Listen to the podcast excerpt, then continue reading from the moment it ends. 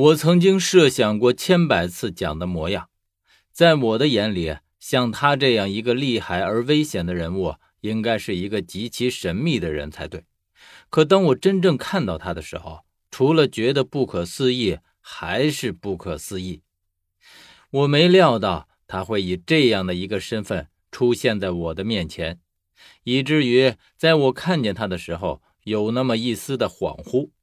好像这只是我凭空的臆想一般，但是只是看到他的第一眼，我就知道他就是蒋，因为他看我的神情变化，已经不再是我熟悉的那个人，而是真正的变成了蒋。其实没什么不可能，只是我对蒋的印象一直局限于一个非人的状态，就像薛和利，他们看上去都和死人没什么区别，所以。我觉得蒋也应该是这样，可是我错了。蒋是一个很正常的人，最起码在我目前的认知里是一个十分正常的人，而这个人就是疯子。我曾经怀疑过疯子，可是却从来都没有想到他还会有这样的一个身份，甚至他早在薛之前就已经潜伏在我身边，无论是我还是薛都没有发觉。所以，当我从不多的屋子里出来，看到他站在院子里的时候，我还没反应过来这是怎么回事因为不多告诉我，蒋就在院子里等着我，而我看见的却是疯子。但是从疯子冷漠而深邃的表情上，我已经看不到之前那个疯子的半点身影。所以看到他的时候，我已经知道这个人已经不再是疯子了。还不等我开口，他已经朝我说道：“哼，何言，我就是蒋。”我只记得我木然的回答他说：“呃啊，我知道，不多已经和我说了。”边说着，我回头看向身后的屋子，我这一看却是非同小可，因为不多住的地方。怎么和我在洛阳醒来之处的义庄竟然如此相似呢？而且乍一看，这简直就是一个模子里套出来的。那么很显然，不多的住处也是义庄的布置，当然包括阳光。我正在发愣，十三突然冒了出来，他一脸阳光的笑容看着我。我和蒋沉闷的气氛顿时因为他的出现而变得轻松了起来。他好似一缕清风一样，吹走了我们之间的阴霾。见到十三如此阳光的笑容，我也情不自禁地微笑起来。十三，你瞒得我好苦啊！十三狡黠的一笑：“嘿嘿，蒋是我师傅啊，他不让我随便乱说。他整人厉害，这你是知道的。”后面的这句话。十三几乎是贴着我的耳朵说的。十三表面上似乎十分惧怕蒋，但是从他的语气里，显然是被蒋给惯坏了，一点不是师徒的样子。所以在十三说出这些的时候，一些疑问顿时有了答案。比如，为什么十三会如此惧怕薛，可是却和薛又走得如此之近？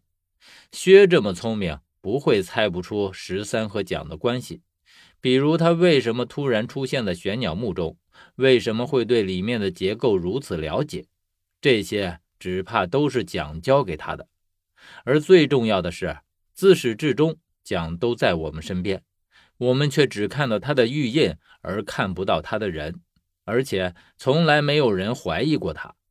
不得不说，蒋的算计能力的确如薛所说，就算薛也是有所不及。下一刻。已经变身为蒋的疯子又变成了原样。疯子平时本来就不怎么喜欢说话，现在和蒋的脾性倒是也配。所以在看到熟悉的疯子的时候，我有一种错觉，似乎之前的一切都没有发生过一样。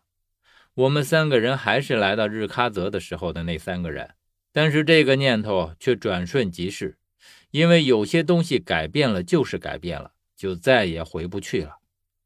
所以。在看到蒋以熟悉的样子出现的时候，却让我觉得我身边就像随时有个定时炸弹一样，一种危险感随即而至。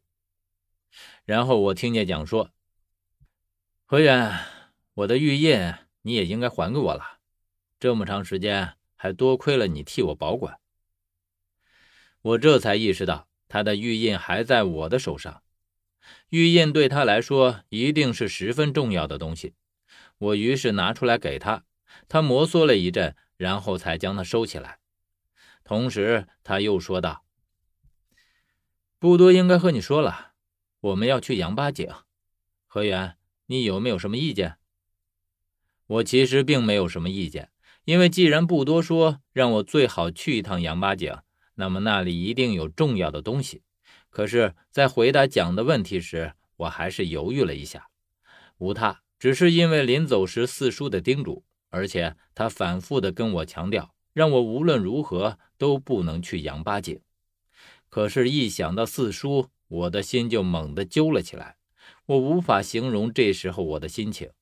洛阳四叔的那张脸和不多屋里木棺里的四叔的脸就重合在了一起。